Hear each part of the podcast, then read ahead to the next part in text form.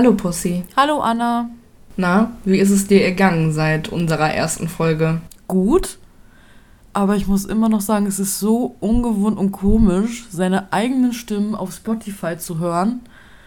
Und ähm, ja, vielleicht können wir einfach mal erzählen, wie viele Leute unsere, unseren Podcast schon gehört haben. Also ich habe heute Morgen noch mal reingeschaut. Wir hatten über 100 ähm, Wiedergaben auf Spotify. Wir haben äh, zwei Follower auf Amazon Music. Ja, guck. Da habe ich mich sehr drüber gefreut. Es ähm, hört sich natürlich jetzt nicht viel an, aber ich finde dafür, dass das hier auch irgendwie so ein spontanes Projekt gewesen ist. Nicht du musst dir einfach vorstellen, bildlich einfach 100 Menschen. Ja. Die alle ein eigenes Leben haben, eigene Hobbys, haben uns gehört. Vielleicht während der Arbeit, äh, im Auto. Die haben uns gehört. Ich finde ja, das immer noch sehr. Ich finde das, ich meine, jetzt stell dir mal vor, du stehst auf einer Bühne und 100 Leute sitzen vor dir und du musst da irgendwie einen Vortrag halten. Ich würde kein Wort rauskriegen. Ich habe ja damals in der Schule schon die Krise gekriegt, wenn da irgendwie 20 Klassenkameraden Kameraden standen und die Lehrerin und da musste ich ein Referat halten. M, M, M, M, M, M? Genau. Obwohl ich natürlich auch sehr viele M's aus der letzten Folge rausschneiden musste, weil ich einfach mega nervös gewesen bin. Habe mich hier und da etwas verhaspelt. Aber das gehört dazu und warum auch nicht? Ja, und ich denke, je mehr Folgen man macht, desto entspannter ist man auch. Also. Ja, man gewöhnt sich halt dran. Ich bin jetzt auch nicht so aufgeregt wie bei der ersten Folge. Doch, ich immer noch. Ehrlich? Ja. Okay, na, vielleicht legt sich das ja noch. Wir müssen einfach noch ein paar Folgen machen. Und hoffen natürlich, dass ihr da auch dran Spaß habt. Und wenn ihr Verbesserungsvorschläge habt, schreibt uns einfach auf Instagram auf Two Nurses and a Crime Podcast. Da findet ihr auch alle Bilder zu den aktuellen Fällen und sonstige Informationen. Und wir würden uns natürlich freuen, wenn ihr uns auf Instagram und auf eurem Podcast-Anbieter Spotify oder Amazon Music auch folgen würdet. Ja, wollen wir starten? Ich würde sagen ja. Let's go! Ich habe direkt eine Frage an dich. Du hast ja in der Vergangenheit auch so deine Erfahrungen mit Online-Dating gesammelt. Mhm. Hast du da auch schon mal so komische Angebote von so, ich sag mal, ekligen Typen bekommen? Ich glaube schon, aber es ist ganz tief in meinem Inneren. Mhm. Ich glaube, einer hat mir mal angeboten, äh, ob er in meine getragenen Socken sich erleichtern dürfte. Ah ja. Auf sexuelle Weise. Da frage ich mich manchmal, wie, also jeden Fetisch darf jeder haben, ne? Jedem da seine, aber äh, ja, verstehe ich nicht. Ja, ich denke, solche Anfragen sind leider äh, normal. Ich möchte nicht sagen alltäglich, aber ja, öfter mal vertreten, wenn man sich auf solchen Plattformen rumtreibt zur Partnersuche. Also ich habe ja meinen Mann auch online kennengelernt, wie du weißt. Und davor, äh, ja, hat man dann auch irgendwie mit Männern geschrieben, die dann auf einmal einen so mit ihren Fetisch überrascht haben, sag ich mal. Zum Beispiel? Ja, halt auch so Anfragen wie, äh, würdest du mir deine getragenen Schuhe verkaufen oder deine, deine Socken oder würdest du mir Fußbilder schicken? Irgendwie ging das immer so in die Richtung Füße, alles, muss ich sagen. Ja, manchmal fragt man sich aber auch wirklich, meinen die das ernst oder, ist, oder verarschen die einfach nur einen? Ich glaube, die meisten meinen das schon ernst. In der Anonymität des Internets. Hm. Also da wird bei mir immer, also wurde bei mir immer als aller, allererstes der äh, Blockierbutton gedrückt. Ja, ich denke, das ist auch die einzig logische F Schlussfolgerung. Aber beim Thema Fetisch sind wir heute schon komplett richtig an unserem Fall.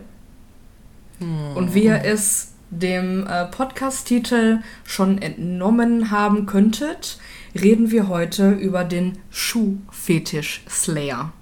Was ist das denn für ein Name? Es wird sich für dich noch herausstellen, warum dieser äh, Täter so genannt wurde. Ich erzähle dir mal ein bisschen etwas über Jerome Henry Brudos.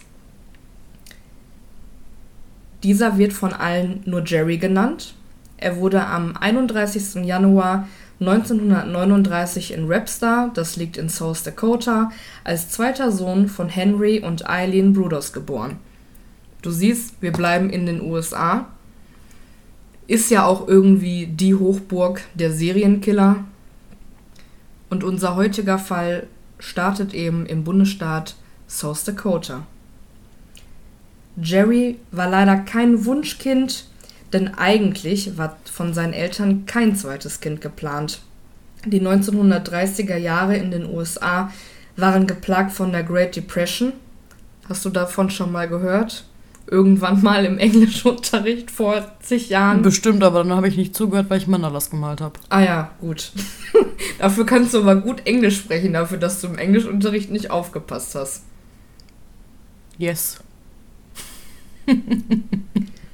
Also, die 1930er Jahre waren geplagt, wie ich bereits sagte, von der Great Depression. Das ist eine sehr schwere Wirtschaftskrise gewesen. Rund 25 Prozent aller Amerikaner waren arbeitslos. Ja, und auch wenn man eine Arbeit hatte, hieß das leider nicht, dass man unbedingt mehr Geld zur Verfügung hatte als der Rest. Denn die Durchschnittslöhne sanken um etwa 60 Prozent, was ja wirklich schon erachtlich ist, ne? Und ein weiteres Kind bedeutete damit, dass sich die finanzielle Situation von Familien weiterhin verschlechterte. Da zu dieser Zeit aber auch Abtreibungen gesetzlich verboten und gesellschaftlich verpönt waren, ergab sich Eileen Bruders schließlich ihrem Schicksal, ein weiteres Kind austragen zu müssen, und sie hoffte, dass sie eine Tochter bekäme. Zu ihrer großen Enttäuschung wurde ihr dieser Wunsch verwehrt. Jerry ließ sie spüren, dass er unerwünscht war. So war sie ihm gegenüber sehr autoritär und missbilligend. Im Gegensatz zu Jerrys älteren Bruder Larry, dem sie ihre volle Aufmerksamkeit und Liebe schenkte. Als Jerry fünf Jahre alt ist, findet er beim Spielen auf einem Schrottplatz ein paar Stilettos. Der kleine Junge beschließt, die Schuhe mit nach Hause zu nehmen. Als seine Mutter dies mitbekommt, wird sie wütend auf den Fünfjährigen und schreit ihn an, er soll die Schuhe dorthin bringen, wo er sie gefunden hatte. Aber aus irgendeinem Grund war Jerry so von diesen Schuhen besessen und fasziniert, dass er versuchte, sie vor seiner Mutter zu verstecken. Zu seinem Pech fand Eileen die Stilettos dennoch und verbrannte sie vor seinen Augen. Es sind Schuhe. Ja, das denke ich halt auch. Es sind verflixte Schuhe. Ja, es war halt damals nicht so, ne? Aber das ist, das, das wäre anders, wenn die, wenn er ein totes Tier mitgebracht hätte und gesagt hätte, guck mal, Mama, es sind Schuhe. Ja, ich denke mir halt auch so, das sind Kinder, die. Ja, aber wenn du gesagt hast, hast, sie hatten eh ein schlechtes Verhältnis und sie war missbilligend zu ihm. Ja, voll. Dann hat sie ihm wahrscheinlich nicht mal dieses Paar Schuhe gegönnt, was ihn einfach glücklich gemacht hat. Ja, also wir werden in den nächsten Minuten auch noch mehr auf das Verhältnis zwischen Jerry und seiner Mutter eingehen.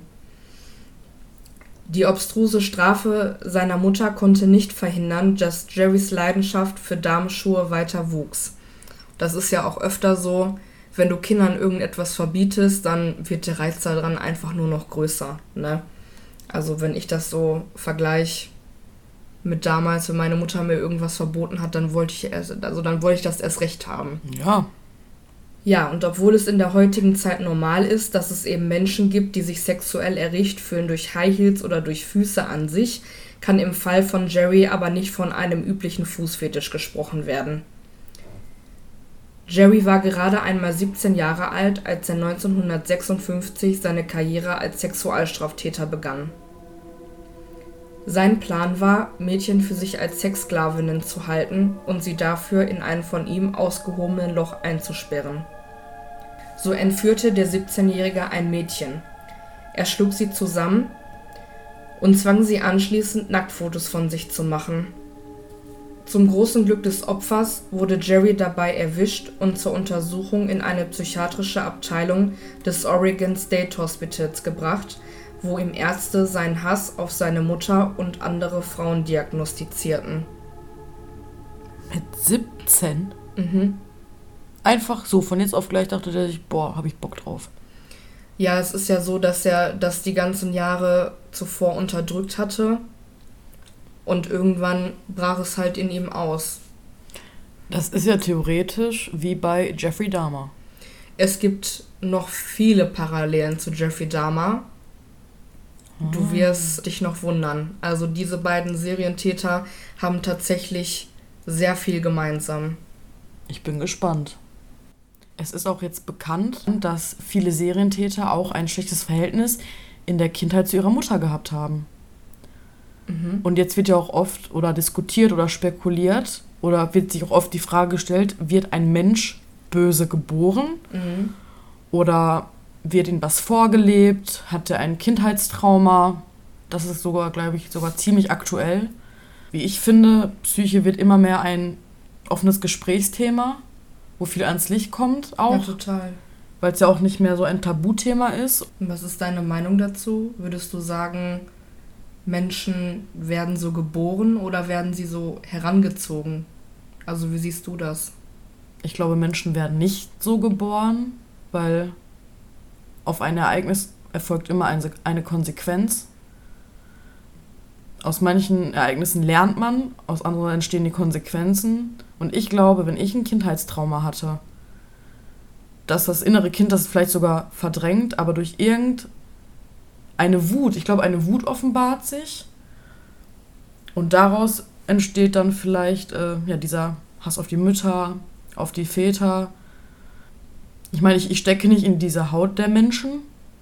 Ich weiß nicht, wie ich reagieren würde. Sag ich mal, hätte ich ein Kindheitstrauma mit, weiß ich nicht, mein Vater wäre Alkoholiker, würde mich schlagen. Ich glaube, ich persönlich wäre so der Mensch, der sagen würde, nein, so will ich nicht werden. Aber jede Psyche ist ja auch wieder anders. Wie siehst Mhm. du das? Ja, ich denke auch, dass man grundsätzlich nicht böse geboren wird, sondern dass das so eine Entwicklung ist. Weil wie du auch sagst, also es gibt ja auch viele Kinder irgendwie von, von Mördern, es müssen ja nicht mal irgendwie Serientäter sein oder generell einfach Menschen, die kriminell sind. Und es gibt ja dann viele Kinder, die dann sagen, nee, also das möchte ich halt nicht. Oder auch wenn die Eltern drogensüchtig sind zum Beispiel, dass die Kinder dann sagen, nein, ich habe jetzt von meinem Elternhaus dieses schlimme Beispiel die ganzen Jahre miterlebt und das möchte ich für mich nicht haben. Andersrum gibt es natürlich auch diese Kinder, für die das halt normal ist, weißt du, diese, ja, für die ist das Normalität, dass die Eltern Drogen nehmen beispielsweise. Wie bei den Ritters. Ja, okay, das ist jetzt wirklich ein krasses Thema. Familie Ritter. Frau Ritter, wie geht es Ihnen? Wir schießen. Ja, aber gut, die haben es auch nie anders erlebt. Ja, So. Kinder machen ja oft das nach. Vielleicht denken einige Erzieher, okay, so ganz richtig ist das jetzt nicht, aber Kinder machen den Eltern ja nach, weil Ja, sie es ja nicht anders kennen. voll. Also korrigiert mich, wenn ihr Erzieher seid, wenn ich das irgendwie falsch gesagt habe. Gut, also, wie gesagt, im Alter von 17 Jahren bekommt Jerry halt diese Diagnose, dass er Frauen hasst, halt auch aufgrund dieses schlechten Verhältnisses zu seiner Mutter und dass er seine Mutter eben auch hasst. Ich meine, ich weiß jetzt nicht, ob man ihm das verübeln kann, weil seine Mutter ihn halt, ja, immer viel schlechter behandelt hat als seinen großen Bruder. Jerry erzählt seinen behandelnden Ärztinnen während seines neunmonatigen Aufenthalts aber auch, Jerry erzählt seinen behandelnden Ärztinnen während seines neunmonatigen Aufenthalts aber auch, dass er in den vergangenen Jahren eine beachtliche Sammlung an Damenkleidung angelegt hatte. Und, noch viel verstörender, dass er darüber fantasierte, entführte Frauen in Kühltruhen aufzubewahren, um die konservierten Körper, wann immer er es wollte, in sexuelle Position zu bringen. Ah. Aber diese Äußerungen brachten die Ärzte nicht zu dem Entschluss, dass der immer noch 17 Jahre alt und damit als Kind geltende Jerry jegliche psychologische Behandlung bräuchte oder eine Gefahr darstelle. Stattdessen empfiehlt man, dass der Teenager nur etwas erwachsener werden müsste. Was? Also du willst mir gerade sagen, die haben gesagt, ne, braucht er nicht. Ja, die haben gesagt, das muss einfach nur Räufer werden. Ja, im Endeffekt haben die Ärztinnen gesagt, das ist eine Phase, aus der er wieder herauswachsen Eine würde. Phase mit solchen Fantasien. Ja. Wie fatal dieses Resultat ist, darauf gehen Ja, wir aber so, jetzt also, ein. tut mir leid, so dumm können die ja damals gar nicht gewesen sein. Egal welches Zeitalter das war. Aber wenn ich das hören würde, würde ich mir denken, Das kann keine Phase sein. Ja, ist krass. Also wenn man bedenkt, das ist ja jetzt knapp 70 Jahre her.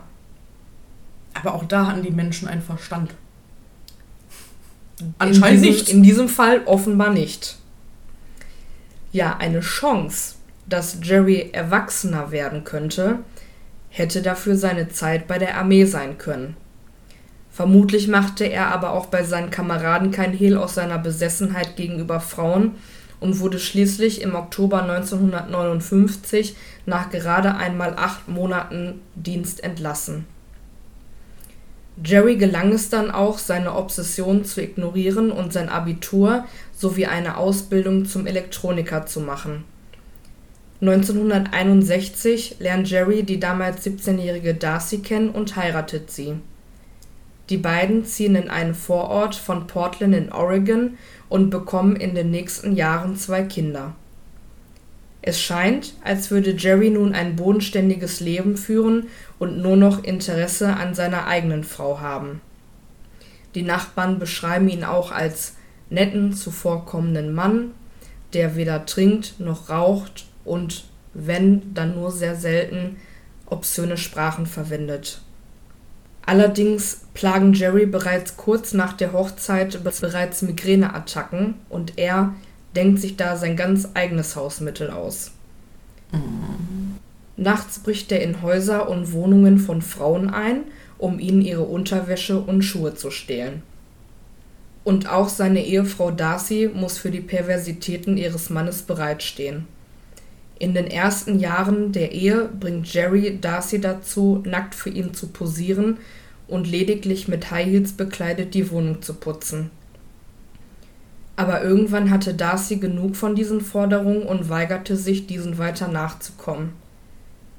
Jerry fühlte sich dadurch zurückgewiesen und suchte nach einer neuen Möglichkeit, seinen Fetisch weiter auszuleben.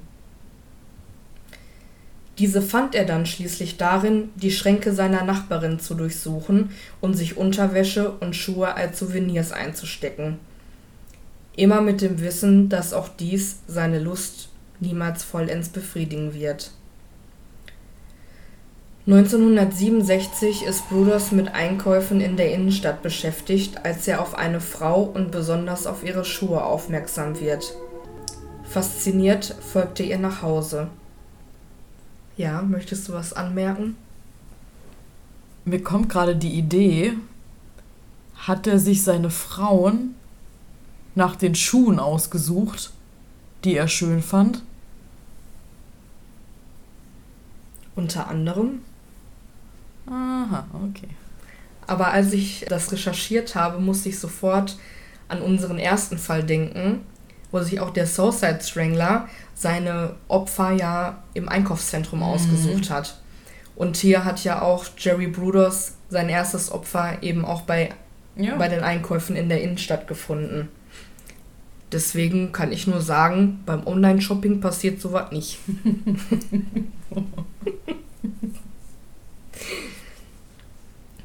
Jerry überrascht sein wehrloses Opfer im Schlaf. Er wirkt sie bis zur Bewusstlosigkeit, um sie schließlich sexuell zu missbrauchen. Ihre Schuhe nimmt der Täter sich als Andenken mit. Später wird er aussagen, dass ihn der schlaffe Körper seines Opfers erregt hat. Boah, ekelhaft. Ekelhaft.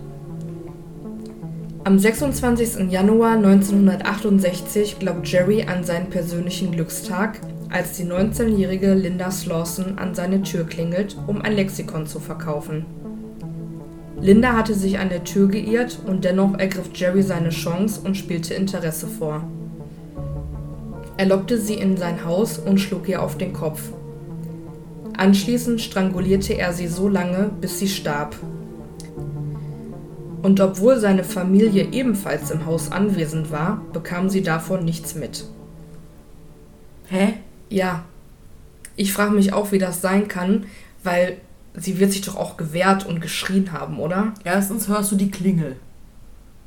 Mhm. Dann hörst du ja irgendwie hörst du Gespräche. Dann hörst du ja auch, wenn, wenn du, wenn du hier oben, wenn ich hier oben bin und bin und du hast unten ein Amazon-Paket, dann höre ich auch, wie du dich darüber aufregst, dass der Typ nicht klingelt und das ist auch ein Abstand. Wie, wie kann man das nicht gehört haben? Ich frage mich das auch.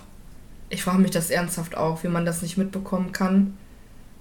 Auch im ersten Fall, als der Täter dieses 15-jährige Mädchen im Schlafzimmer überrascht hat mhm. und die Familie hat das nicht mitbekommen. Also ich frage mich, wie diese Täter das machen, dass ja, dass, dass der Rest der Anwesenden, die Familie, die ja in die Tat nicht involviert ist, dass sie das nicht merken, dass sie das nicht mitbekommen. Haben die noch zusammengelebt oder hat sie sich getrennt? Nein, die waren noch verheiratet. Die waren auch noch zusammen, haben zusammen gewohnt. Und die haben dann gesagt, nee, ich möchte diese Anforderungen nicht mehr machen, aber wir bleiben trotzdem verheiratet. Ja. Ah. Ich meine, es waren damals halt auch andere Zeiten. Ja, du hast ja. dich damals nicht getrennt. Nee, durftest du ja nicht. Es war halt verpönt. So vor allem als Frau, wenn du dich getrennt hast, du warst ja unten durch ja. beim Rest der Gesellschaft. Jerry versteckte die Leiche in seiner Garage und trennte ihr einen Fuß ab, welchen er in einem Gefrierschrank aufbewahrte und diesem seine gesammelten Schuhe anzog. Danach beschwerte er den Leichnam mit einem Automotor und warf ihn in den Willamette River. Es begann eine Serie von Morden an jungen Frauen, die 18 Monate andauern sollte. Im November desselben Jahres wird Jerry auf die 23-jährige Jen Whitney aufmerksam, die an einer Raststätte auf der Interstate 5 zwischen Salem und Albany mit ihrem Auto liegen geblieben war. Jerry bot Jen an, sie mit seinem Auto mitzunehmen und sie willigte ein. Dies wurde Jen zum Verhängnis, denn Jerry erwürgt auch sie in seinem Auto und vergreift sich an dem Leichnam er nahm die tote Jen mit in seine Garage und hatte dort noch mehrmals Sex mit der Leiche. Und auch von Jen fertigte sich Jerry ein perverses Andenken an. Und an dieser Stelle möchte ich nochmal eine explizite Triggerwarnung aussprechen.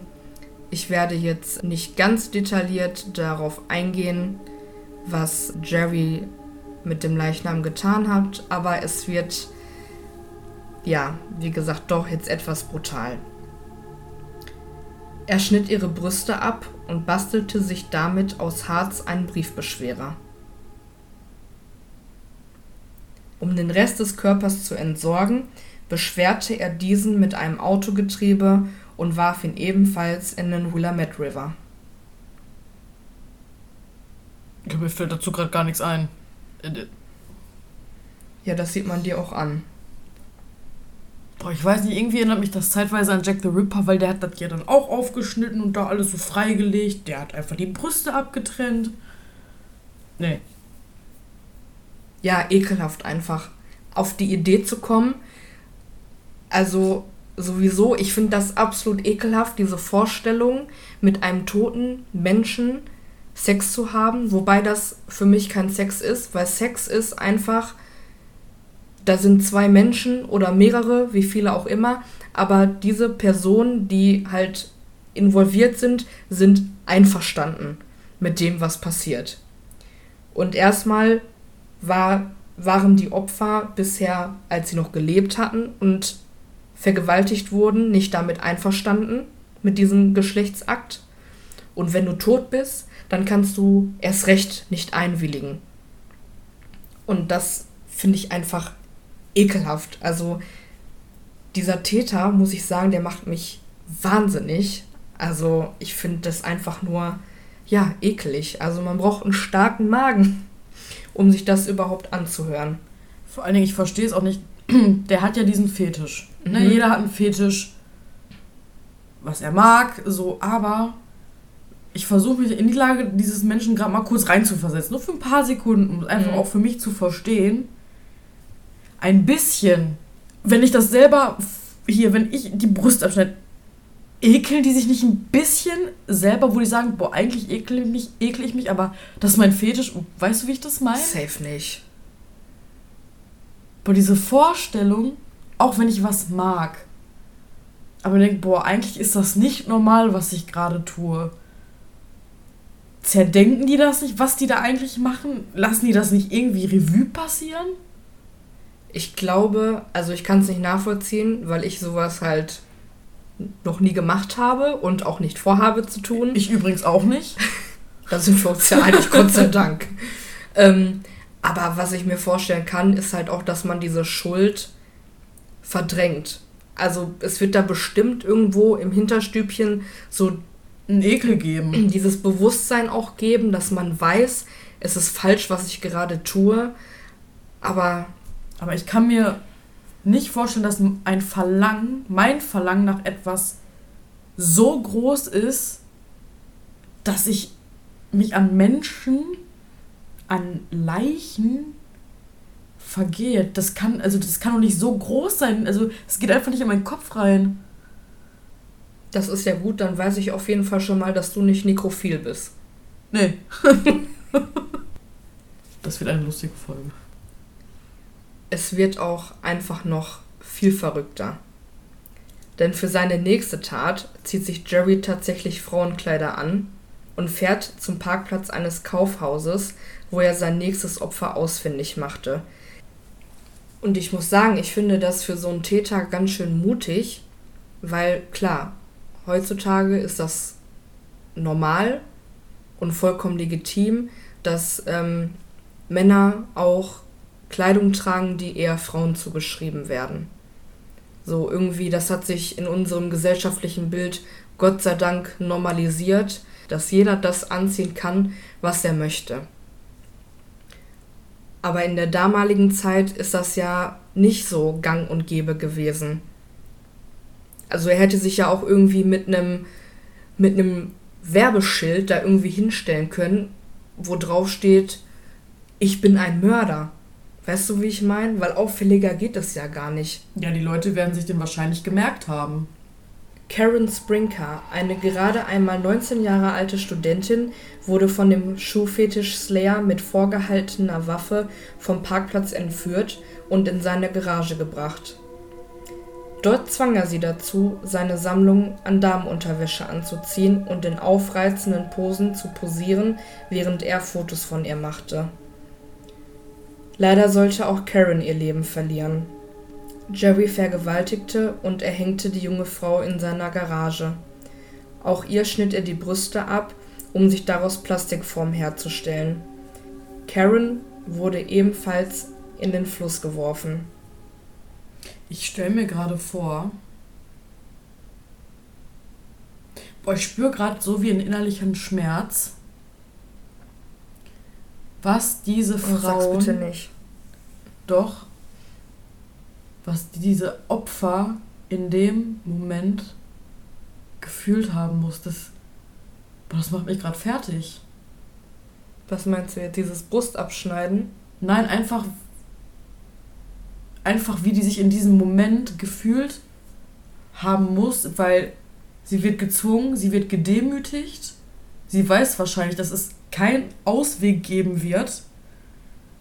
Ich finde das Sowas macht mich fertig. Ja, ich denke, du machst sowas aber mit, weil da immer noch so dieser Fünkchen Hoffnung ist, dass du doch irgendwie lebend aus der Sache rauskommst. Weil wenn du, wenn da jetzt ein Täter ja, ja. ist, der dich zu irgendwas zwingt und du sagst, nein, ich mach das jetzt aber nicht, er wird sich sowieso gegen deinen Willen das nehmen, was er will. Aber meinst du, der hat da alles offenbart, was er hier den Fuß, der wird ja da gewesen sein. Ja, der war ja im Gefrierschrank. Na gut. Aber vielleicht lag der Briefbeschwerer da irgendwo rum. Das kann natürlich sein. Und dann weißt du ja schon, was los ist. Boah, wie die sich gefühlt haben müssen. Da, da krieg ich gerade Gänsehaut. Nur einen Monat später, im April 1969, wird die 22-jährige Sekretärin Linda Salih von einem Parkplatz eines Einkaufszentrums in Portland entführt. Linda wollte für ihren Freund ein Geburtstagsgeschenk kaufen. Wie all die anderen Frauen wird Linda in Jerrys Garage gebracht. Linda wurde gleichermaßen das Schicksal der vorherigen Frauen zuteil. Vergewaltigt, erwürgt und zerstümmelt soll der Willamette River ihr vorläufiges Grab werden. Was haben die eigentlich alle immer mit Einkaufshäusern? Ja, es ist halt leicht zugänglich, ne? Also ja, aber boah. Jeder muss mal einkaufen. Ja. Besonders halt Frauen. Und damals gab es halt kein Internet, wo du dir über ja, Tinder oder wie auch immer diese ganzen anderen Apps heißen, ich sag mal mehr oder weniger die Frau nach Hause bestellen kannst. Mhm. Oder an einen Ort deiner Wahl. Und damals waren das halt diese öffentlichen Plätze so und du bist da ja auch relativ anonym. Du kannst dich da gut verstecken und gut in der Masse untergehen. Ja, da hast du recht, ja. Du stimmt. kannst dich da irgendwo hinsetzen und dir die Frauen ausfindig machen, die dir gefallen oder deine Opfer generell. Sind ja nicht immer nur Frauen. Und die dann einfach nach Hause verfolgen. Aber jetzt mal so generell. Hat die Polizei zwischen den ganzen Fällen schon irgendwie ermittelt? Dazu kommen wir jetzt. Wenige Wochen nach dem Mord an Linda Salih wird ihre Leiche im Long Tom River, welcher in den Willamette River einmündet, gefunden. Nur zwei Tage später, am 12. Mai 1969, wird die Leiche von Karen Sprinker geborgen. Die Polizei sucht mit Hochdruck nach Hinweisen auf den Täter und erhält im Interview mit Studenten einen heißen Tipp. Einige junge Studentinnen sagten aus, dass sie aufgrund ihrer Suche nach einem Date von einem Mann angerufen wurden, der sich als Vietnam-Tierarzt vorstellte. Es war ja nun mal damals so üblich, dass man so Annoncen in der Mhm. Zeitung gestellt hatte. Damit sind wir ja auch noch aufgewachsen. Wie im Stadtspiegel. Genau, so im Stadtspiegel und dann äh, er sucht sie, er sucht ihn, sie sucht sie und irgendwie sowas alles, diese Kontaktanzeigen und Und dann manchmal stehen da echt süße Sachen drin. ja, vor allem so Von so älter. Ja. Suche Herzensdame, die mit mir gerne an einem Sonntagmorgen spazieren geht. ja, Ich sofort, würde mich sofort melden. so, ein- so ein 86-jähriger Opi dann. Ja. Ja, und du hast ja dann halt auch deine Telefonnummer dahin geschrieben und dann haben sich da Leute gemeldet. Ist auch voll das Blind Date. Bei Tinder kannst du wenigstens vorher die Fotos sehen und dann so aussortieren, gefällt mir, gefällt mir nicht. Und du siehst ja, also wenn du dir die Kontaktanzeigen durchliest, weiß ich nicht, waren da auch Bilder dabei? Eigentlich nicht, oder? Nee, du hast dich halt, sag ich mal, in, in den Text verliebt. Mhm. Ja, ja, und dann hast du da angerufen, hast telefoniert und hast dich getroffen und hast gedacht, was ist das denn? Ich sag mal so, damals wussten die es ja auch nicht besser, was es für Gefahren gibt. Das ist ein positiver Punkt mal an Medien. Wir wissen, was alles passieren kann und sind daher doch vorsichtiger. Die haben wahrscheinlich die Annonce gesehen, haben gesagt, boah, das stimmt, das passt, den will ich kennenlernen. Ja. Angerufen und dann äh, tot. Die Beamtinnen erfuhren, dass dieser Vietnam-Tierarzt die toten Frauen im Fluss erwähnte und erklärte, wie er seine Gesprächspartnerin erwürgen könnte. Einer der Studentinnen wurde gebeten, ein Treffen zu arrangieren, und wie sich herausstellte, handelte es sich bei dem selbsternannten Tierarzt um Jerry Brudos. Daraufhin verhörte die Polizei Jerry und stellte weitere Ermittlungen an. Die PolizistInnen erhielten einen Durchsuchungsbefehl und stießen in der Garage schließlich neben Nylonseilen und Fotos der weiblichen Opfer auch auf die Trophäen des Schuhfetisch-Slayers. Außerdem identifizierte ihn ein zwölfjähriges Mädchen, welches Brudos zuvor versucht hatte zu entführen. Drei Tage vor dem Prozess an Jerry Brudos wird auch die Leiche von Jen Whitney gefunden. Jerome Henry Brudos alias der Schuhfetisch-Slayer bekennt sich schuldig an den Morden der drei gefundenen Frauen. Auch Jerrys Ehefrau Darcy wird angeklagt. Ihr wird vorgeworfen, ihren Mann bei seinen Straftaten geholfen zu haben. Man kann aber feststellen, dass Darcy in diesem Fall unschuldig ist. Jerry hatte ihr stets ausdrücklich verboten, die Garage ohne seine Erlaubnis zu betreten, und so konnte er die Morde vor ihr verheimlichen.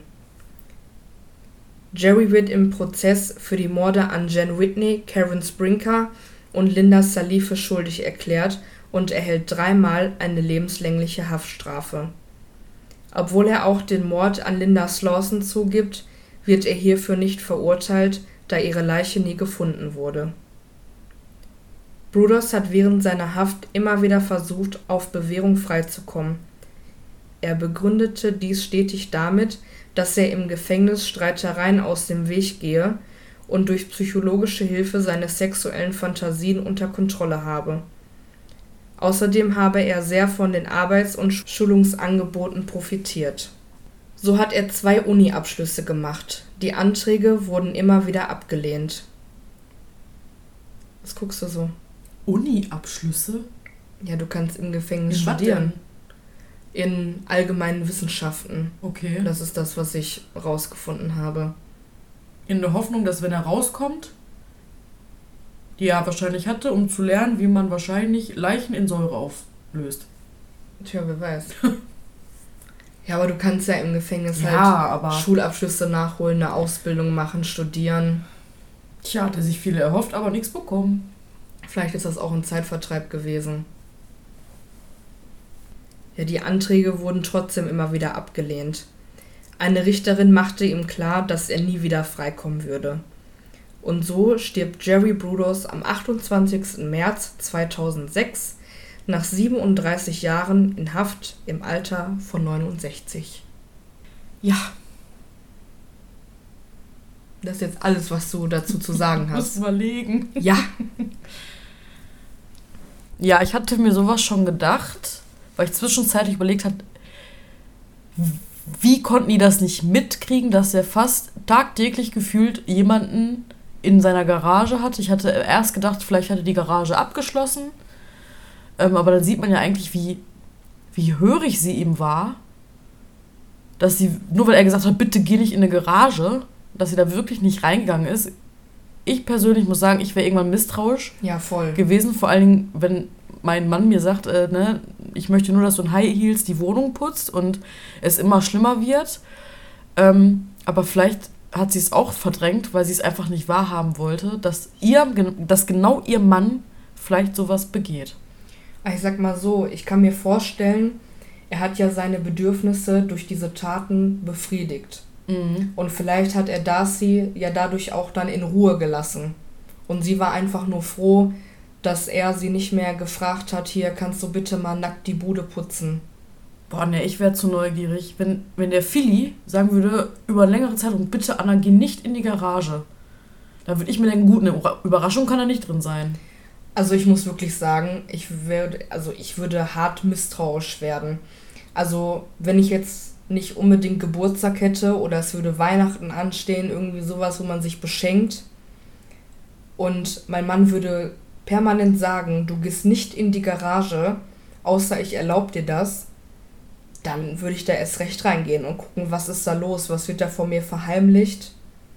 Ist ja auch die Neugier des Menschen schon allein. Ja, Und, und die Kinder, die, die haben auch noch zu dem Zeitpunkt, ja, müssen ja im Haus gelebt haben.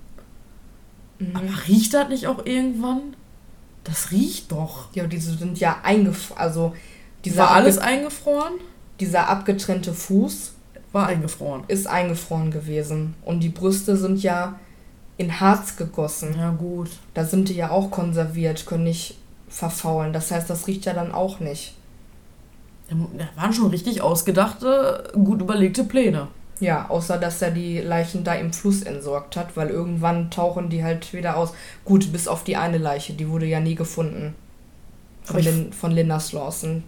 Die meisten hinterlassen ja die äh, Verstorbenen, Getöteten im Fluss. So. Eigentlich müsste ja einem klar werden, dass die auch irgendwann hochschwimmen. Ja, Oder also angespült werden. wenn hier irgendwelche Serientäter zuhören sollten, um sich Tipps zu holen, eine Leiche im Fluss zu entsorgen, ist halt wirklich schon Dumm. krass dumm. Ja. Außer es ist ein Fluss mit Piranhas. Obwohl auch dann würden irgendwann Knochen auftauchen. Stell dir mal vor, da kommt ein Hund mit so einem übergroßen Knochen an. Denkst dir so, hä? Ich muss ja auch sagen, wie du weißt, machen wir ja seit einigen Monaten unseren Garten und da muss viel umgegraben werden und so. Und mein Nachbar hat mir erzählt, als er seinen Garten gemacht hat, hat er tatsächlich beim äh, ja, Umgraben, Buddeln, wie auch immer, einen Grabstein gefunden. Ein Grabstein. Ein Grabstein. Also die Siedlung hier ist ja fast 120 Jahre alt.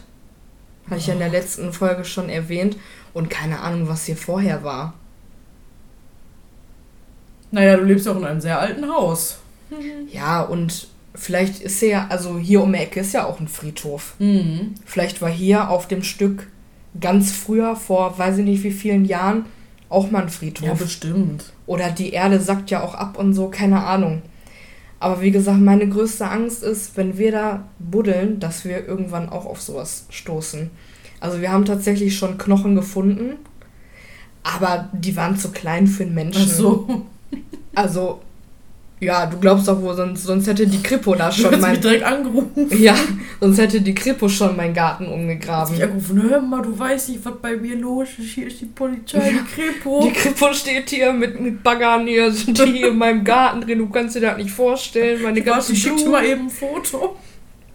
Ja, also wie gesagt, diese Knochen, die waren zu klein, das wird von, weiß ich nicht, die mal... ein Kleintier gewesen Ja, sein. weiß ich nicht, vielleicht ist da mal ein Vogel verendet oder jemand hat da seinen Hund vergraben oder so. Das waren nur so kleine Knochen, also Okay. für Menschen wirklich viel zu klein. Okay. Obwohl ich ja, ähm, bevor wir hier eingezogen sind und ich den Dachboden gefegt habe, habe ich ja auch eine, ähm, eine Patrone gefunden für eine, Mhm. für, eine, ähm, für eine Pistole. Und da habe ich ja meinen Vermieter gefragt, der hat das Haus ja auch letztes Jahr erst übernommen, was hier so die letzten Jahre passiert ist. ob vielleicht sogar sich jemand auf dem Dachboden suizidiert hat. Ich meine, kann ja alles sein. Ja. Ne? Ja, und er sagte halt, die letzten 60 Jahre haben hier halt die gleichen Mieter drin gewohnt und die haben sich definitiv nicht suizidiert. Und ich habe diese Patrone auch mal gegoogelt. Also das ist schon von einer Sportwaffe und relativ ähm, aktuell. Wodurch ich jetzt trotzdem nicht weiß, wie die da hingekommen Hm, ist. vielleicht ist es auch besser so. Ja, weil ich dann erst noch so dachte, okay, wie gesagt, 120 Jahre. Das heißt, das Haus stand hier ja auch ähm, während beider Weltkriege. Vielleicht ist das so ein Überbleibsel davon. Gut, aber vielleicht war der, äh, war der Mieter, der hier vorher gewohnt hat, auch irgendwie Sportschütze. Und hat oben auf dem Dachboden seine Waffen aufbewahrt. Kann ja auch sein. Ja. Dann ist da halt mal eine Patrone rausgeflogen, was auch immer. Ich werde es nicht erfahren. Aber ich mache mir da lieber keine Gedanken drüber, sonst kann ich nachts nicht ruhig schlafen. Obwohl wir beschäftigen uns mit True Crime und ich habe mich die letzten Tage damit beschäftigt, dass so ein Typ Frauen ihre Brüste abgeschnitten hat und so und ich konnte trotzdem gut schlafen. Also irgendwie stumpft man ja auch ab. Leider, muss man sagen. Ja, man muss ja auch wirklich sagen, True Crime oder generell solche Geschichten, die sind ja auch interessant. Einfach weil man sich fragt, warum, Mhm. wie, warum hat es keiner gemerkt, welche Hintergründe. Von daher, Findest du die Strafe denn gerecht, die er bekommen hat? in welchem Bundesstaat? In Oregon. Hatten die schon immer, gab es da Todesstrafen oder weißt Ja, das ist jetzt eine gute Frage, aber zu dieser Zeit kann ich mir das gut vorstellen. Das war ja Ende der 60er Jahre. Gut, ich weiß ja nicht, inwiefern, inwiefern die das da oder inwie, wie weit die das äh, ja, da eingeschätzt haben, wie damals halt auch die Strafen waren. Die wurden ja ganz anders behandelt als heutzutage. Klar. Also wir hatten ja in der letzten Folge darüber diskutiert, auch also kurz darüber diskutiert, über das Thema Todesstrafe. Und ich muss sagen, in dem Fall finde ich das wirklich richtig, dass der lebenslänglich eingesperrt wurde. Und auch wenn er in psychologischer Behandlung war, dass gesagt wurde, nein, du kommst hier nicht mehr lebend raus. Weil ich kann mir das halt nicht, nicht vorstellen. Das ist halt ein Fetisch. Und auch wenn man in psychologischer Behandlung ist, sowas kann man doch nicht wegtherapieren, oder? Ja, du musst ja nur einmal getriggert werden. Ja, deswegen. Und ich fand auch diesen Satz, dieses, er hat gelernt, sich unter Kontrolle zu haben. Ja, Ja, Kontrolle haben, okay, aber er hat ja nicht in dem Sinne Einsicht gezeigt, oh Gott, das, was ich getan habe, das ist grauenhaft. Er hat es einfach nur kontrolliert und stell mal vor, er hat ein mega schönes Paar Schuhe gesehen mit einer hübschen Frau, noch dazu jung. Da setzt es sofort aus. Ja, die Opfer waren ja auch alle sehr jung, ne? Die, die waren ja gerade mal äh, Anfang 20. Ja. Die ältesten, muss man sagen. Da waren ja auch andere dabei und ich hatte auch von anderen Fällen gelesen, wo er halt ähm, auch versucht hat, 15-jährige Mädchen irgendwie zu entführen oder da aus dem Auto aus angesprochen hat. Und ich sagte ja auch, ähm, es gab da ein zwölfjähriges Mädchen, die ihn ja identifiziert hatte, dass er auch versucht hatte, diese, ja, sie zu entführen. Und da frage ich mich jetzt, er hat ja einen Hass auf seine Mutter. Mhm. Ich hätte gedacht, dass er sich dann Frauen in dem Alter seiner Mutter aussucht. Ich, ich würde gerne wissen, warum diese jungen Mädchen. Weißt du, wie ich das meine? Ja, vielleicht war das, ja, das wird einfach sein, sein Typ Frau gewesen sein. Aber wenn ich doch einen Hass auf meiner Mutter habe und ich einer Frau oder eine ältere Frau sehe, meiner, die meiner Mutter vielleicht ähnlich sieht, vom Alter her, von der Art her. Ich hoffe, man versteht, wie ich das meine. Ja, ich verstehe schon, was du meinst, aber. So, das würde mich interessieren. So. Mhm. Tja, Ähm. dafür müssten wir vielleicht Psychologen sein, um diese Frage zu beantworten. Gab es vielleicht jemals ein Interview mit der Mutter oder irgendwie eine Aussage, was sie davon gehalten hat? Dazu habe ich tatsächlich nichts gefunden. Ähm, ich hatte noch gelesen, dass, ähm, dass Jerry immer wieder die Chance auch hatte, zu, sich zu erklären, warum er so vorgegangen ist bei seinen Taten. Hm. Und er sagte auch immer, er ist bereit, das der Gefängnisleitung zu erzählen. Er aber nicht möchte, dass das an die große Öffentlichkeit herangetragen wird, weil er der Meinung ist, er möchte nicht, dass seine Seele offenbart oder verkauft wird. Ich hätte gedacht, dass er sagt, äh, ich möchte nicht, dass meine Kinder da irgendwie mit reingezogen werden. Aber naja.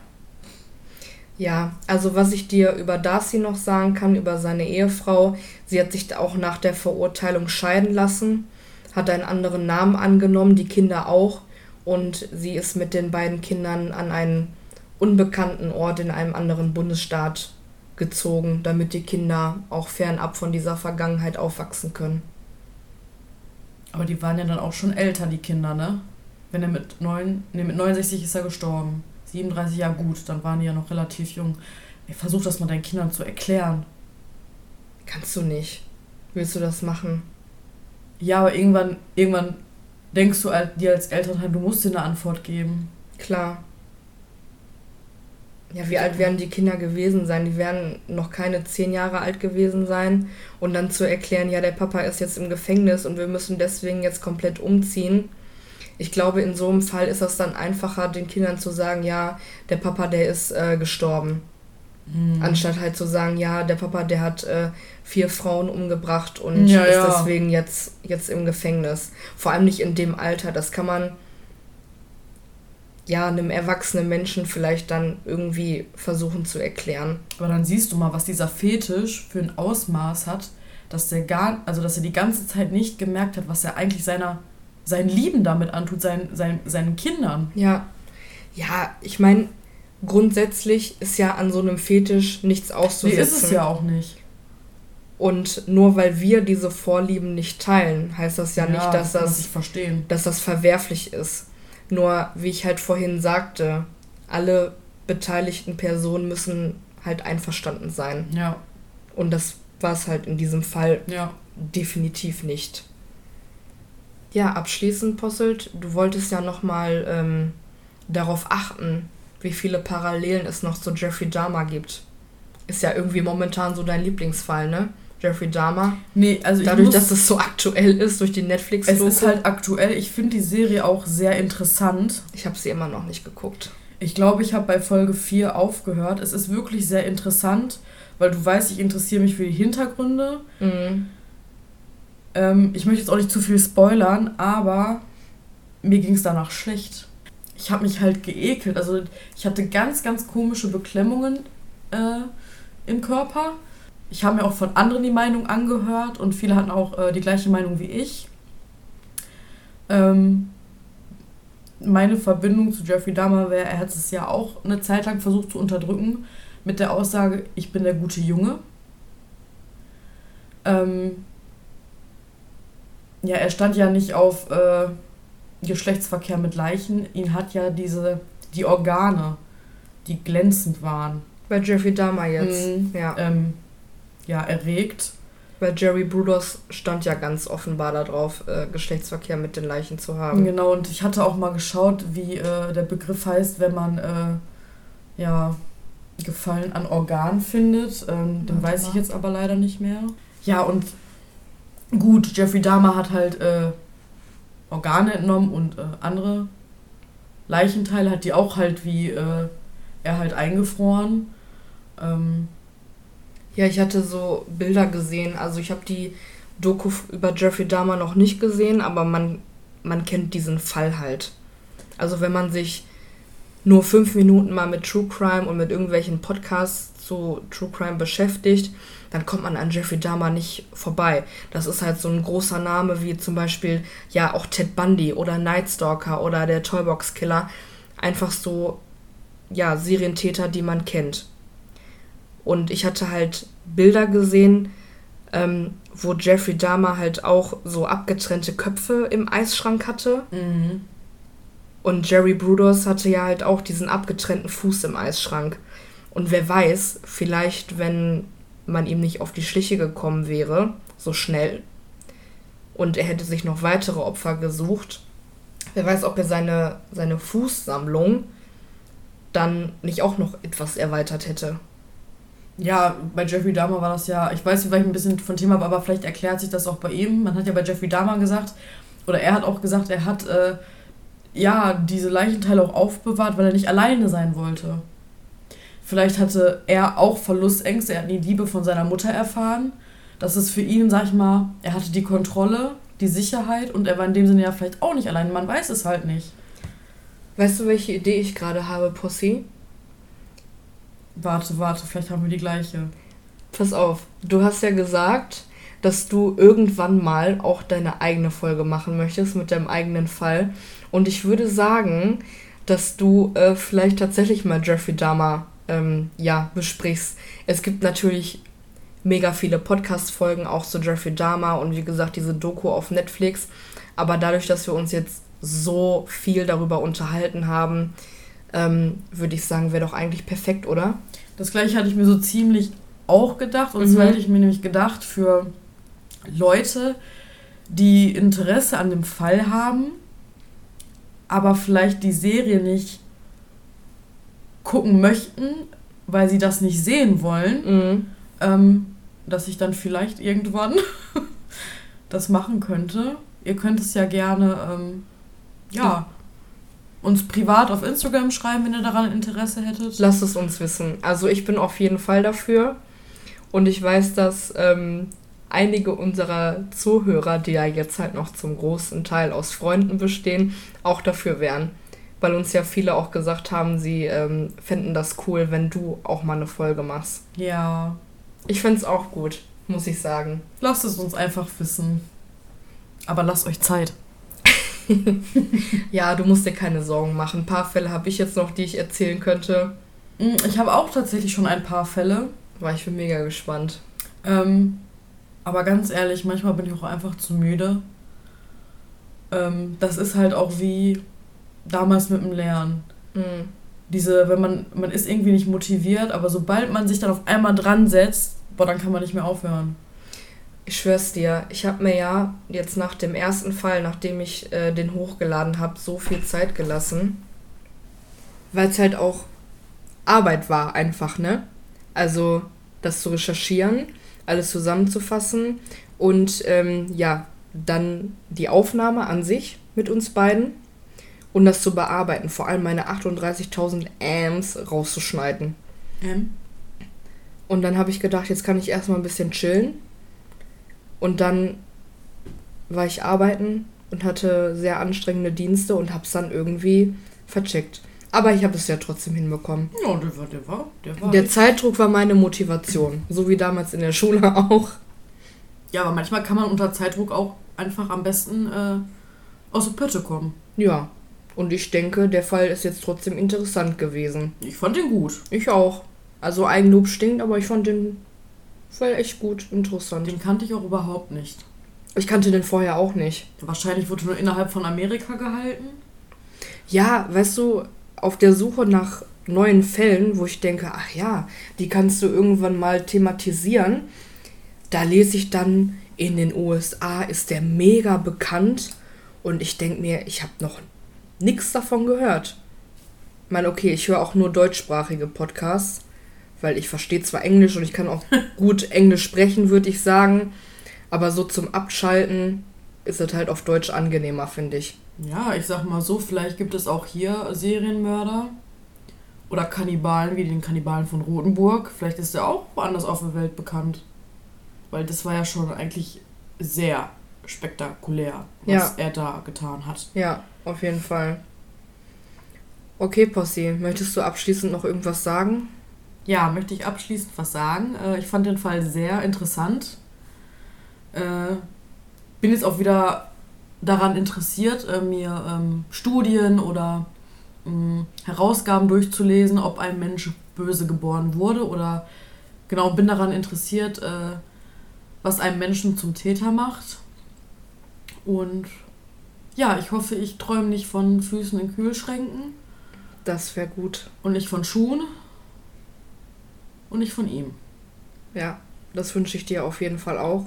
Und euch auch. Und was ich mir auch wünsche, ist wirklich mal auf Instagram vorbeizuschauen. ich weiß, diese Werbung nervt immer.